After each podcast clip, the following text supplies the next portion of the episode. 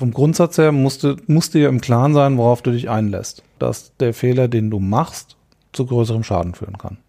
In dem Augenblick, wo du deine Energien da reintust, das zu verhindern, glaube ich nicht, dass du mit schlechten Gedanken durch die Gegend laufen musst. Mehr kannst du dann im Zweifelsfall nicht reintun und eine Situation kann trotzdem eskalieren.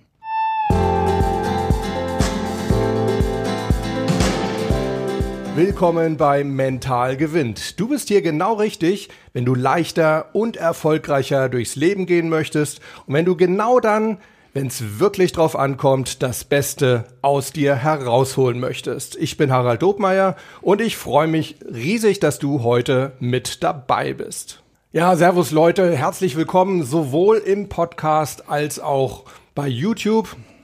Heute steht mal wieder ein Interview an und neben mir sitzt Martin Stoll. Ich habe mir gedacht, wir machen vielleicht mal so ein kurzes, heiteres Beruferaten, aber nicht mit einer typischen Handbewegung, sondern naja, sozusagen mit einer typischen Mundbewegung. Sag doch mal vielleicht so einen Satz, den du typischerweise in deinem Beruf sagst. Ja, also für diesen speziellen Fall würde ich wahrscheinlich sagen, Harold 24, ready for takeoff. Oh, das klingt gut. Ja, vielleicht habt ihr es schon rausbekommen, was Martin beruflich macht. Es ist, hat was mit Englisch zu tun, es hat was mit Ready for Takeoff zu tun. Also irgendwie was Fliegerisches. Martin ist Fluglotse. Wie bist du denn zu dem Beruf ursprünglich gekommen? Muss äh, meiner Mutter danken an der Stelle. Die hat eine Anzeige gesehen, die in dem typischen ähm, siebenjährigen Schweinezyklus von zu wenig Fluglotsen in Deutschland geschaltet war. Damals noch ganz konventionelle Medien. Das, was wir heute machen, gab es nicht. Ja. Äh, wir reden von 1987. Wahnsinn. Das heißt, du bist jetzt 30 Jahre, habe ich jetzt richtig gerechnet? Gut 30 Jahre, 32, 32 Jahre, Jahre in dem Laden dabei. Ja. Hab ähm, 1991 Vollzulassung gemacht, also arbeite seit 1991 vollverantwortlich. Die Anzeige stellte darauf ab, dass man Leute sucht, die Verantwortung übernehmen wollen, die gut Englisch können und die räumliches Vorstellungsvermögen haben. Und ich hatte irgendwie das Gefühl, ich hätte mich da wiedergefunden drin. Räumliches Vorstellungsvermögen durch äh, das Squash-Spielen, was ich gemacht habe, wenn du irgendwie den Plan hast, wo der Ball sich in, über fünf Ecken im Raum bewegt, dann hast du offensichtlich so, kannst du es visualisieren, Ja. wo du hinlaufen musst, damit du nicht hinterher rennst, sondern schon da bist, wenn der Ball da ankommt. Solche Sachen mehr. Und das war so ein bisschen Motivation zu sagen, ich probiere die Auswahltests und im, im Vergleich zu vielen anderen Leuten, mit denen ich gesprochen habe, haben mir die Auswahltests unheimlich viel Spaß gemacht. Und lässt darauf deuten, dass dann wahrscheinlich auch der Beruf irgendwo Spaß macht. Ist was, was ich heute noch jedem, der mich fragt, ob er Fluglotse werden kann, so mit auf den Weg gebe. Es ist nichts, was du wirklich lernst, sondern es ist etwas, wofür du Veran Veranlagung besitzt.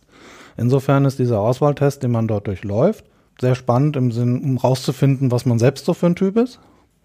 Aber auch wirklich eine gute Grundvoraussetzung zum Schluss dann auch an dem Ziel anzukommen, dass man dort Fluglotse wird. Und wenn man nicht durch den Auswahltest kommt, ist man für 100.000 andere Sachen super geeignet. Nur halt nicht für Fluglotse, weil da gibt es so ein paar Sachen, die sind besonders. Mhm. Ich weiß, wahrscheinlich ist es heute auch noch so, ne? Es gibt so einen kleinen Online-Test, den man, glaube ich, bei euch auf der, auf der Homepage machen kann. Hm, Du kannst dich vorbereiten, du kannst dir die Sachen da raussuchen. Ja. Worauf man achten sollte, aus meiner Sicht zumindest, dass man für den Moment nicht übertrainiert, weil dann wird das, was man an Veranlagung hat, vielleicht durch den Trainingseifer überlagert und dann ist das Ergebnis vielleicht nicht repräsentativ und es macht nichts oder macht keinen Sinn, dass man so gerade so über die Hürde springt, weil man trainiert hat und dann drei Jahre später feststellt, dass man Zeit verschwendet hat. Da sind wir eigentlich schon mitten im mentalen Thema auch drin. Auch ne? das, ja. Weil was du jetzt ja eigentlich ansprichst, ist, dass es auf die unbewusste Kompetenz ankommt und wenn man zu viel trainiert, gerade vielleicht auch für so eine für, für so einen Aufnahmetest Mhm. in irgendeiner Form, dass man dann eben zu sehr im Bewusstsein drin ist und ja, das, was bewusst abläuft, ist meistens auch das, was am fehleranfälligsten ist und das, was unbewusst abläuft, das ja, das läuft halt dann einfach und das ist das, was, ja. was gesucht wird dann. Ne? Rückenmarkqualitäten. Ja, richtig, sozusagen. Worauf kommt es denn beim Fluglotsen an? Du hast jetzt gesagt, das dreidimensionale Denken ist wichtig, aber ich glaube, das hat ja auch extrem viel damit zu tun, wie gehe ich mit Stresssituationen um, wie gehe ich mit kritischen Situationen um, wie gehe ich mit Situationen um, wo tausend Sachen auf einmal zu erledigen sind. Ähm, für mich ist es wichtig, dass du bereit bist, Verantwortung zu übernehmen an der Stelle. Und du musst dir darüber im Klaren sein, dass du eine funktionierende Lösung suchst. Mit der Qualität, sie ist auf jeden Fall sicher. Aber im Zweifelsfall in dieser Stresssituation nicht die allerbeste Lösung. Also du kannst dir nicht erlauben, erstmal so ein Kickoff-Meeting zu machen, alle Leute, die Kompetenzen haben, zusammenzutrommeln und dann in einem drei bis sechs Monate langen äh, Prozess rauszufinden, was für diese Situation die beste Lösung ist. Ja. Du musst eine haben, wo du dich jetzt konsequent selbst dafür entscheidest, diese zu nehmen. Du musst sie dann natürlich immer wieder auf den Prüfstand stellen, indem du beobachtest, wie das, was du da angewiesen hast oder ähm, ja, was du angewiesen hast an den Kunden, auch tatsächlich läuft, ob deine Idee die richtige war. Aber du musst es halt tun. Jetzt eine Entscheidung, jetzt die Entscheidung ausgeführt, Hm. bewertet, sind wir da sauber durchgegangen, Entscheidung ad acta gelegt. Hm. Ad acta legen, ganz wichtiger Bestandteil. Ja, und das unterscheidet dann doch von äh, vielen anderen Menschen, nicht nur im beruflichen, sondern auch äh, so ein bisschen im privaten Bereich. Kann ich mir vorstellen, dass Ja. du da wahrscheinlich auch eine Menge mitgenommen hast oder, oder regelmäßig mitnimmst dann. Ne? Weil das sind ja wirklich wahrscheinlich Entscheidungen, die teilweise in Sekundenschnelle gefallt, äh, gefallen, gefällt werden müssen. Gefällt. Ne? Fallen sollte vorzugsweise keiner. Gerade in deinem Beruf nicht. Besser nicht, nein. Ähm, Übertragung in den privaten Bereich, ja, möglich, aber auch mit Vorsicht zu genießen.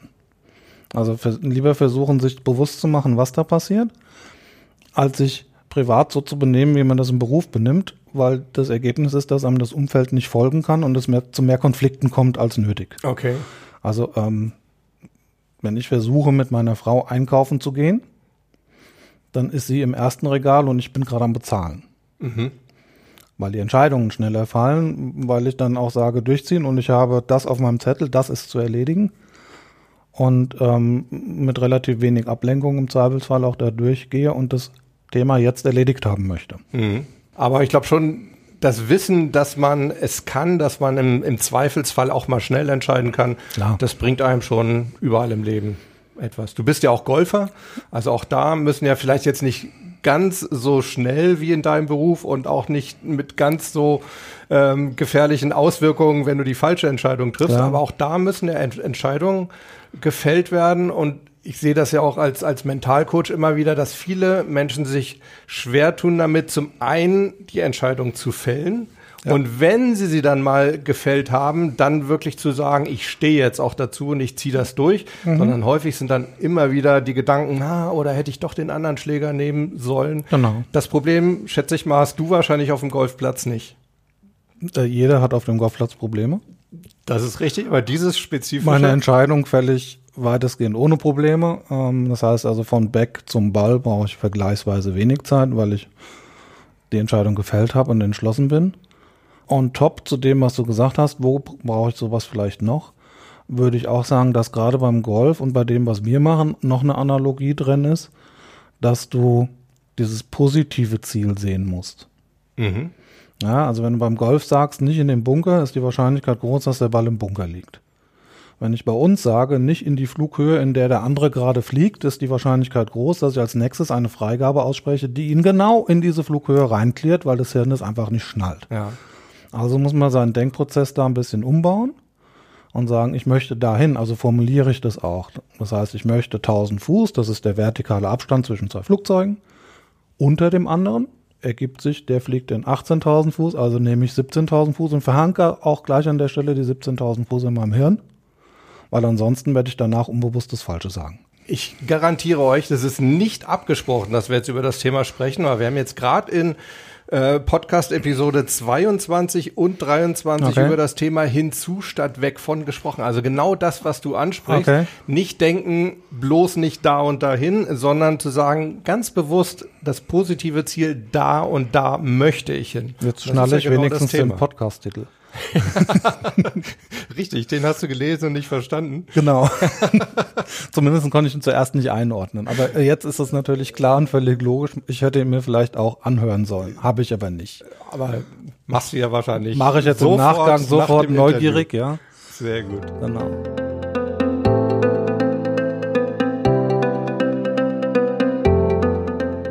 Lernt ihr sowas auch oder hast du dir das in irgendeiner Form selbst erarbeiten müssen? Wir lernen das. weil ein Großteil des Trainings, das stattfindet, ist tatsächlich On-the-Job-Training. Das heißt, der Auszubildende sitzt in der Position, übernimmt dort Verantwortung, der Trainer sitzt hinten dran, bewertet das Ganze und greift ein, wenn nötig. Je nach Ausbildungsstand ein bisschen früher oder ein bisschen später, er steuert das und er verhindert natürlich, dass da Fehler passieren, die halt nicht mehr zu beheben sind. Mhm. Fehler dürfen erstmal passieren, weil sonst hast du keinen Lerneffekt. Mhm. Ja. Aber eben nur mit dem Backup des Trainers. Nur mit dem Backup des sitzt. Trainers natürlich. Ne? Ja. Ähm, wenn ich jetzt selbst in der Position sitze, dann kann es natürlich auch sein, dass ich einen Fehler mache. Und da greift dann die Struktur, die wir haben, dass wir eigentlich keine vertikalen Hierarchien haben, sondern eine komplett horizontale. Das heißt, auch wenn die Leute, die da nebeneinander sitzen, miteinander arbeiten, und vielleicht sollte man an der Stelle äh, wissen, dass es immer zwei Leute gibt, die gemeinsam einen Luftraum bearbeiten. Einer spricht mit dem Kunden, der andere spricht mit allen umliegenden Sektoren, die Themen ab. Und wenn jetzt einer davon einen Fehler macht, dann ist sich der andere, unabhängig von Altersklasse oder Status, nicht zu schade zu sagen, passt das. Mhm. Und der, der den potenziellen Fehler gemacht hat oder die Fehleinschätzung in dem Augenblick, ist dann auch nie aufgebracht in dem Sinne von, der will jetzt meine Kompetenz hinterfragen, Ja. sondern da geht es dann eher darum, im Sinne vom Teamgeist und Teamgedanken zu sagen, danke, habe ich oder danke, hast mich gerade, hast mir gerade geholfen. Mhm. Und das nicht nur in dem Zweierteam, sondern auch über eine komplette nebeneinander aufgereihte äh, Reihe von Fluglotsen, die zwar in ihrem Luftraum arbeiten, aber dann doch irgendwie auch mal über die Grenze hinwegschauen und sagen, da kommt mir was komisch vor. Reingehen und dann hast du dort nochmal eine Redundanz auf der Menschenseite. Mhm. Und auf der Technikseite gibt es natürlich zusätzliche Redundanzen. ja. Aber ich glaube, das ist auch extrem wichtig, ne? dass da nicht irgendwie so ein Jahrmarkt der Eitelkeiten besteht, Nee. wo man sagt, nein, von dir oder auch nur denken würde, von dir lasse ich mir da nicht reinreden Ja. oder was macht das jetzt mit meinem Standing, wenn ich jetzt zugebe, dass ich hier einen Fehler gemacht habe. Genau. Ich war einmal, durfte ich bei Mhm. euch reinschauen ähm, und äh, das kann ich vielleicht kurz erzählen, das ist mir sofort aufgefallen, dass da ein extrem guter Team Spirit bei euch herrscht. Das ist irgendwo, ähm, es ist locker irgendwie, es ist nicht verkrampft, Ja. da wird auch mal rumgefeixt äh, miteinander, da werden Späßchen gemacht, man merkt aber trotzdem, ihr seid voll und ganz bei der Arbeit. Ich erinnere mich, dass wir danach noch ein, ein Bierchen zusammen getrunken war, äh, haben, dann als, als eure Schicht rum war. Ich hatte Spätdienst am nächsten Tag. Das heißt kein Bierchen. nein, nein, wir haben das Bier getrunken, aber ich hatte genug Ruhezeiten. ah, okay, alles klar, ja. Das müssen wir auf jeden Fall richtig stellen. Ähm, aber ja, auf jeden Fall auch da war, war ein extrem freundschaftliches, kameradschaftliches Verhältnis. Ist das auch eine Frage, eine Charakterfrage von den Leuten, die da eingestellt werden in dem Beruf? Sicherlich eine Charakterfrage. Die meisten Lotsen, die du fragst, werden sagen, es gibt keinen besseren Job in der Firma. Ja, wohingegen in einem klassischen Szenario, wo Leute vielleicht so ein bisschen diese Rangeleien und Ellenbogen raus und ich halte dich zurück, damit ich nach vorne gehen kann, da geht es immer noch um Hierarchien. Das Ding ist bei uns weitestgehend eliminiert und insofern können wir uns in der horizontalen halt auch ein wirklich an der Sache orientiertes, freundliches, wie du sagst, feixendes, immer im Hintergrund aber ähm, Prozesse mitlaufen, die du bei einem Besuch von außen gar nicht wahrnimmst. Weil während ich vorne mit dir feixe, habe ich hinten dreimal bewertet, ob sich welche treffen oder nicht. Und kann weiter mit dir feixen, wenn ich zum Schluss gekommen bin, da kann nichts passieren. Ja. Ja. Ich durfte dann ja auch mal da diese, wie, wie nennt ihr die? Ihr habt ja diese Kontrollstreifen, ja. Genau, diese Kontrollstreifen dann da einordnen, äh, wo es also wirklich darum geht, in welcher Reihenfolge auch die Flieger quasi bedient werden oder abgefertigt Geplant werden. sind, ja. Genau. Für mich war das eine sehr, sehr schöne Metapher irgendwo auch für das Thema, wenn man viele Themen hat, die man abarbeiten muss, dass man trotzdem eben immer dran denken muss, wir Menschen können nicht vernetzt denken, sondern wir müssen trotzdem immer ein Thema nach dem anderen abarbeiten. Also quasi die Kontrollstreifen richtig einordnen und dann wirklich immer den dran nehmen, der jetzt wirklich dringlich ist und alle anderen für den Augenblick mal so ein bisschen zurückstellen, vielleicht beobachten. Im Sinne von, ich bin selbst sortiert, ich habe das, dieses Picture, was ich brauche, ist es auch ganz wichtig zu sagen, da sind welche, die kann ich jetzt auch eine Minute alleine lassen. Weil das ist ja eine Qualität, diese Entscheidung fällen zu können. und beweist eigentlich, dass dein mentales Bild von dem Verkehrsgeschehen da ist und du auch im Kopf vorspulen kannst. Ne, weil wir haben eine zweidimensionale Darstellung für ein dreidimensionales Szenario. Das Klar. heißt, du musst da sowieso schon einmal umstellen. Das heißt, du ziehst das, was du siehst, in deinen Kopf, baust dir dort ein Bild. Sieht dann so ein bisschen aus, wie wenn ähm, Spock und Kirk äh, Schach spielen. Auf Okay. ihrem 25 mal verteilten Schachbrett so Ja. ungefähr, ja. Ähm, und dann musst du das aber auch noch vorspulen. Weil du brauchst so einen Entscheidungshorizont zwischen fünf und zehn Minuten im Vorfeld, wo du wissen musst, wo wird der und der jetzt an dem Punkt sein, was habe ich mit dem noch zu erledigen, wie dringend sind die Aufgaben, die ich erledigen muss. Klar, das stimmt. Ihr habt eigentlich kein dreidimensionales System, Eigentlich sondern ein vierdimensionales, Ja, ja. absolut. Weil die Lösung muss ja dann zeitgerecht angeliefert sein. Die muss ich nicht sofort anfangen, Mhm. aber hinten, wo es nötig ist, sollte sie da sein. Und ich muss auch wissen, wann ich eine Entscheidung fällen muss. Genau. Ja. Insofern ein mentales Bild kann auch bedeuten, zu sagen, bin ich jetzt im Augenblick mit mir im Reinen? Habe ich das mentale Bild und weiß ich, dass ich meinen Haufen auch mal 30 Sekunden allein lassen kann. Mhm. Und es gibt für einen Trainee nichts Schlimmeres, als wenn du ihm den Stuhl umdrehst, vom Radarbildschirm weg, er in den Raum schauen muss und sagen muss, hast du alles gemacht? Bist du rein in deinem mentalen Bild? Und sobald das funktioniert, sage ich, okay, ist er an der Stelle auch da, wo er hin soll. Ja. Stelle ich mir auch wahnsinnig schwer vor. Es ist ein Horror für die. Ja, das ist ein glaub ich. absoluter Horror. Glaube ich. Äh, Hat ja auch was damit zu tun, auch mal Kontrolle gefühlt abzugeben, nämlich auch mal zu vertrauen und zu sagen, ja, da geht jetzt auch mal 30 Sekunden was ohne mich. Und zwar Vertrauen deinem größten Kritiker, dir selbst. Ja, absolut. Ja? Absolut. Du bist in der Situation ja dann ab, absolut mit Abstand größter Kritiker Ja. und dem musst du vertrauen.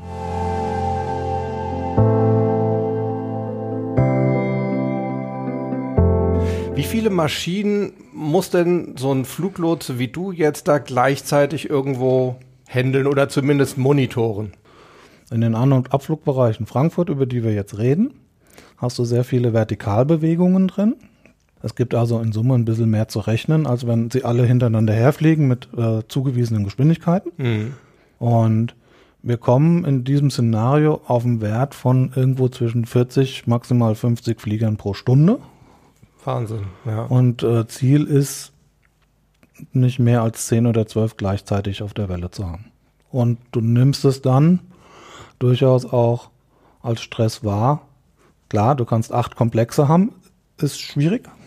Du kannst zwölf haben, die durchfliegen, fühlt sich vielleicht ein bisschen leichter an. Hängt auch davon ab, wie viel tatsächlich mit denen zu machen ist. Aber die Grenze ist schon irgendwo in dem Bereich acht bis zwölf zu beguckenden Kunden und dann wird's eng. Dann wird's auch langsam eng mit der Sprechzeit, die du hast. Mhm. Weil der vorstellen. Dialog halt von dir zum Kunden geht. Der Kunde macht ein Readback. Mhm. Also Kunde heißt immer der Pilot, Der Pilot, jeweiligen ah. Maschine dann, ja. Also, wenn ich dem Kunden sage, climb to flight level 180 und der Kunde liest mir zurück, Roger, climbing to flight level 170, was wird er machen? Meine 180 oder seine 170? Wenn ich ihn an der Stelle nicht aufhalte, passiert das Falsche.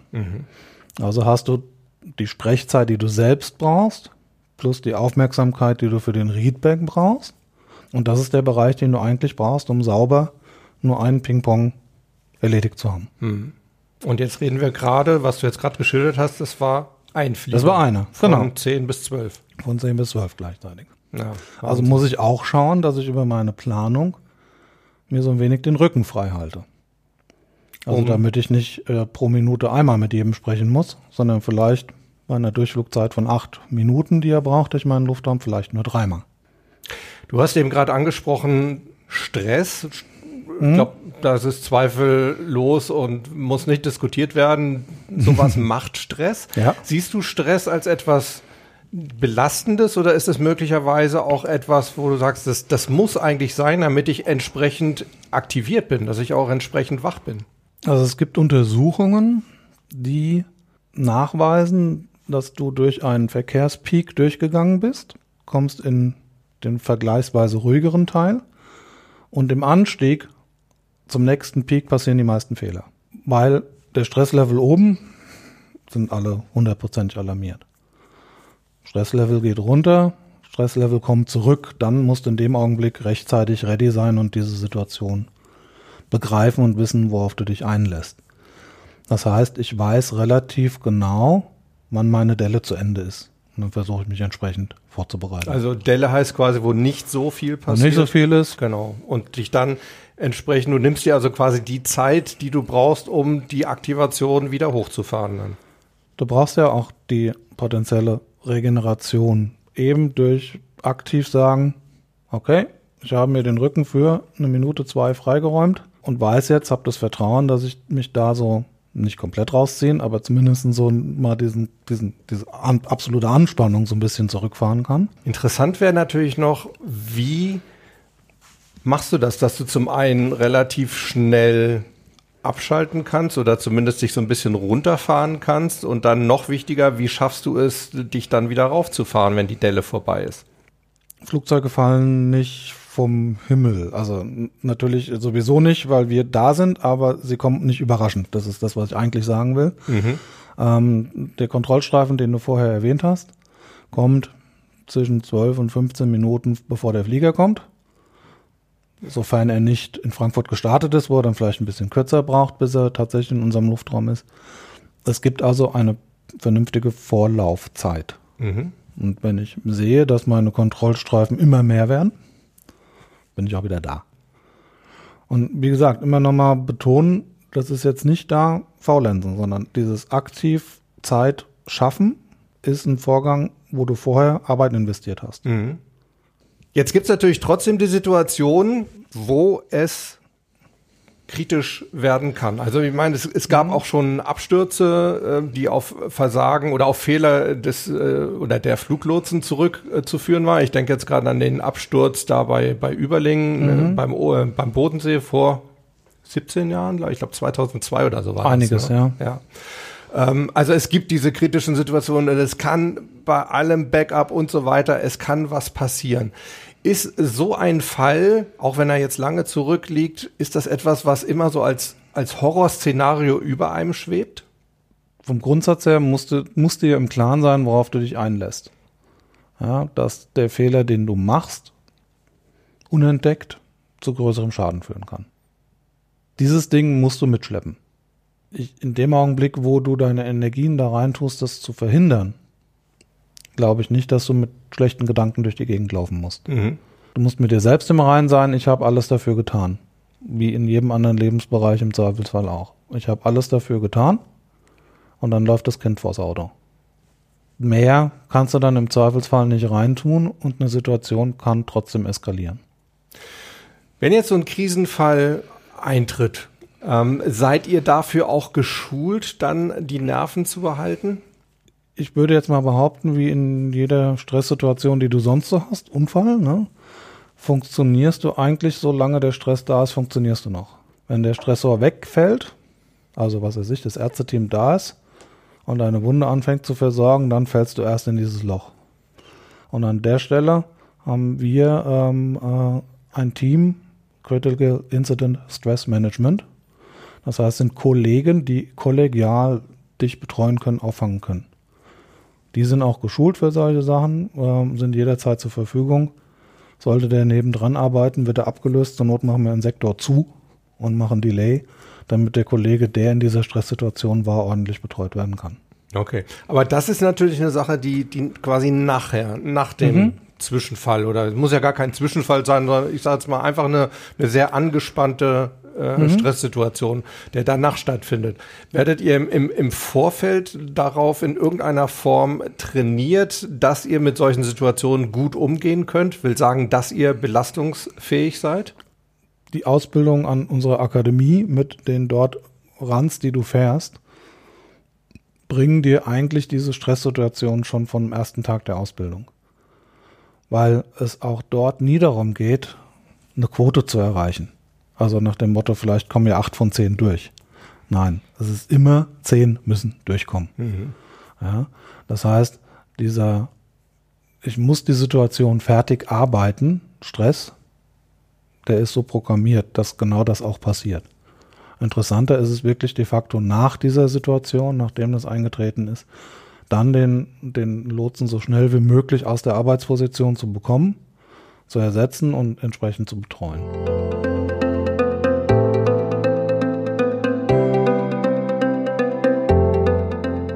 Habe jetzt gerade neulich angesprochen äh, im anderen Zusammenhang, dass Piloten ja, die haben natürlich Flugsimulatoren, mhm. etwas ähnliches, denke ich mal, werdet ihr auch, auch, werdet ja. ihr auch haben, äh, dass da wirklich jede kritische Situation immer und immer wieder trainiert wird, dass sie also regelmäßig ähm, auch eben diese, diese Simulatorenstunden mhm. machen müssen, eben damit sie auch so ein Gefühl haben, ich bin diesen Situationen gewachsen. gewachsen. Ich bin da ja. schon mal durchgekommen und warum soll es jetzt in der Realität anders sein? Genau. Ist das bei euch auch so, dass das immer wieder trainiert wird oder habt ihr einmal eine Ausbildung gemacht und danach ist es quasi wirklich die, die Praxis oder die praktische Übung in der Realität? Das, was wir an Ausbildung betreiben, während wir Lotse sind, setzt schon daran an, dass du ähm, Themen, die wichtig sind, immer wieder präsent hast auch. Ähm, das heißt, wir haben was wir nennen Beobachtung. Wird der Lotse, der arbeitet von einem anderen Kollegen, der die Qualifikation dafür hat, beobachtet und es wird im Zweifelsfall gemeinsam besprochen, ob der Arbeitsstil zur Erwartungshaltung passt. Wir haben Szenarien, wo wir am Simulator Emergency-Situationen machen.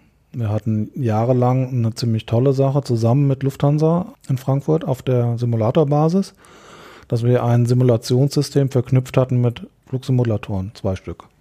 Das heißt, von den Notfällen, die wir als Trainingsszenario abgewickelt hatten, waren aber auch ein oder zwei dabei, die tatsächlich im Simulator gerade vor sich am Hinrudern waren. Da merkst du den Unterschied deutlich zu einem künstlichen Szenario. Das kann ich mir ja. vorstellen. Ich meine, da sind ja auf einmal auch, auch zwei äh, Seiten, die, äh, die in der Stresssituation genau, drin ja. sind. Und ähm, solche Sachen äh, haben wir durchaus immer wieder als Recap. Nicht, dass du das täglich machst, aber zumindest in einer vernünftigen Dosis. Sehr beruhigend. Lass uns noch mal zu einem Thema kommen. Wir hatten vorhin schon über diese Mikropausen mhm. gesprochen, also diese kurzen Phasen der Erholung, äh, die du dir nimmst oder der, was heißt Erholung ist es ja gar nicht, aber zumindest des, des Runterkommens, des genau. nicht hochaktiven Zustandes. Wie sieht das denn generell mit Pausen aus? Ihr habt ja schon auch Schichten, weiß nicht, acht Stunden schätze ich mal. Also Anwesenheit ist plus minus acht Stunden. Wie sieht denn so eine, so eine typische Schicht von dir aus? Nehmen wir mal so, ein, so, so eine Schicht, die vielleicht irgendwie um, um 6 Uhr anfängt. Wie wird, die, wie wird die dann aussehen? Um 6 Uhr fangen, kommen die Leute und wir fangen an, uns praktisch in die Breite zu bringen. Das bedeutet, dass wir durch die Nacht durch mit einer Arbeitsposition auskommen und unseren Luftraum dann in kleinere Brocken unterteilen, um äh, dem der Nachfrage des Kunden gerecht zu werden. Wenn du um sechs kommst, bist du genauso sozusagen an dieser Aufmachschnittstelle. Und ähm, da wird dann so genau geschaut, wann es tatsächlich passiert. Und dann wird der Luftraum entsprechend aufgemacht rechtzeitig, damit du da drin bist in dem Szenario. Und ähm, dann arbeitest du je nachdem, wie dieser Tag aussieht, zwischen einer Stunde und zwei Stunden. Dann kommen Pausen in verschiedenen Größen, wieder, die sich abwechseln mit Arbeitszeiten. Okay, also nehmen wir mal an, du hast zwei Stunden gearbeitet, 8 Uhr, mhm. dann würdest du erstmal. Also Minimum Unterbrechung, damit du es als Pause werten kannst, ist eine halbe Stunde. Sinnvoll empfinde ich dreiviertel Stunde oder mehr, weil du einfach auch Wegezeiten im Gebäude hast, um Ruheräume, Cafeteria oder sonst was zu erreichen letztendlich behaupte ich, dass wir im Sinne von produktiver Arbeit immer noch mehr machen als ganz viele Leute da draußen, weil wenn du so eine Zeitmessfirma kommen lässt, die schaut, was in so einem typischen Büro tatsächlich gearbeitet wird und was für Schnittzeiten sind, Wegezeiten, Wege zum Drucker, sonstige Sachen, ähm, landest du auch irgendwie vielleicht bei 60 Prozent oder so. Ja, und ich denke. Und da sind wir, wenn du das, bei uns ist, passiert im Prinzip genau das Gleiche, nur dass es in 100% am Stück Arbeit und 100% nicht Arbeit aufgeteilt ist. Also ja. es einfach eine feste, ein festes Paket gibt, wann es passiert. Denke ich auch. Ich könnte mir sogar vorstellen, dass die wirklich die, die produktive Zeit unterm Strich bei euch möglicherweise sogar, sogar höher Potenziell ist. höher ist, ja. Weil wir eben auch da wieder das Thema haben, wenn ihr Ruhezeiten habt, dann verlasst ihr aber auch wirklich euren Arbeitsplatz, ja. ist ja logisch, der muss mhm. ja anders besetzt werden genau. in dem Moment. Das heißt, ihr habt Ruheräume. Was, was machst du denn in so einer typischen Ruhezeit in einer, in einer Pause? Sagen wir mal, du hast eine Stunde Pause. Wenn ich eine Stunde Pause habe, bin ich in der Regel in irgendeiner Form aktiv. Rausgehen, spazieren gehen, vielleicht auch Sport machen oder Gitarre spielen und üben. Aktiv regenerieren. Trotzdem aber auch so ein kleines Paket einfach nichts zu reinpacken. Ne? Ja. Ähm, gibt Kollegen, die machen fast nur Sport, wenn sie eine längere Pause haben. Die fühlen sich unwohl, wenn sie, wenn sie das nicht haben, tun können. Gibt's alle Varianten. Ja. Ist denn wirkliches Schlafen, ist das, ist das sinnvoll? Muss, glaube ich, jeder für sich selbst finden. Gibt's durchaus auch welche, die genau diesen Power Nap ähm, bevorzugen. Ich würde letztendlich sagen, eine Stunde ist eine Zeit, mit der kann man auch gut aktiv was anfangen. Bei einer halben Stunde würde ich wahrscheinlich auch einfach nur sagen, ich versuche mich mal eine Viertelstunde auszuklinken, bisschen Musik zu hören, vielleicht auch mal kurz wegzudriften und dann geht's weiter. Bist du auch wieder fit? Gibt's dann auch da äh, irgendwelche Techniken oder Tricks, wo du sagst, so bereite ich mich am Ende der Pause wieder auf meine Schicht vor, dass ich, dass du irgendwie da schnell wieder reinkommst? Das ist äh, Programmierung. Selbst wenn ich das Gefühl habe, ich bin eigentlich müde, laufe in das Gebäude rein, bin ich wach. Bodenanker, Raumanker. Ja, Bodenanker, Raumanker. Da passiert Arbeit, da bist du wach. Und ähm, das ist eine Grundprogrammierung, die ist vorhanden. Also da brauche ich jetzt nichts gezielt zu steuern. Ja, ist interessant. Ne? Das sind wirklich, das sind Anker, die dein Körper oder dein Kopf irgendwo für dich angelegt hat, mhm, ohne genau. dass du das bewusst lernen musst. Ich meine, wir benutzen ja im Mentalcoaching häufig Anker, die wir ganz bewusst setzen, weil mhm. sie Sinn machen. Aber in so einem Fall natürlich auch im Laufe der, der Jahre, der Jahre bilden sich solche Sachen dann durchaus auch wieder automatisch raus. Also unser mhm. Kopf weiß schon, ist eigentlich unser bester Mentalcoach. Der ist da vergleichsweise schlau, ja. Wahnsinn. Wir müssten ihn nur mal machen lassen. Ja, das ist auch, nur, auch so ein Ding. Ne? Nicht, dass ich arbeitslos werden möchte. Also ich denke, man kann da schon hin und wieder da so ein bisschen live hacken sozusagen. Mhm, ja, also ähm, sich noch so ein bisschen optimieren. Aber ja, es ist also in, in vielen Fällen sollten wir ihn wirklich einfach mal machen lassen und, und auch da wieder Vertrauen und äh, bewusste Kontrolle an unser Unbewusstsein abgeben. Ja. Martin, ganz am Ende, wir sind sozusagen kurz vor der Landung. Ja. Was wäre denn da so dein, dein Kommando als, an mich als, als Pilot jetzt? Bin jetzt nicht der typische Tower-Lotse, aber da wird es von mir wahrscheinlich an Harald 24, Clear to Land, Runway 25 right, Wind ist 240, 12 Knots. Bekommen. Okay. Da ist alle Informationen drin, die du brauchst. Ist auch nicht zu schwierig, weil der Wind nicht zu sehr aus der Richtung der Landebahn kommt, also gar nicht so einen riesen Vorhaltewinkel brauchst, um endlich aus der Nummer rauszukommen. Und ich wünsche dir eine gute Landung. Perfekt. Danke dir. Und euch danke ich, dass ihr ja sozusagen unsere Passagiere bei diesem Flug wart. Wenn euch unser Gespräch gefallen hat oder wenn euch dieser Kanal oder dieser Podcast insgesamt gut gefällt, dann freue ich mich riesig auf eine 5-Sterne-Rezension von euch bei iTunes oder ein Like unter diesem Video. Natürlich auch Kommentare sowohl unter dem Video als auch in den Shownotes oder unter den Shownotes vom Podcast. Ihr könnt natürlich auch Fragen stellen. Also wenn ihr irgendwelche Fragen zum Beruf des, äh, des Fluglotsen habt oder wenn ihr glaubt, hier und da könnte euch Martin vielleicht den einen oder anderen Tipp geben, dann macht das. Wir werden das auf jeden Fall weiterleiten. Und ansonsten gehabt euch wohl. Weiterhin viele gute mentale und reale Flüge. Bleibt Gewinner. Bis zum nächsten Mal. Ciao. Happy Landings.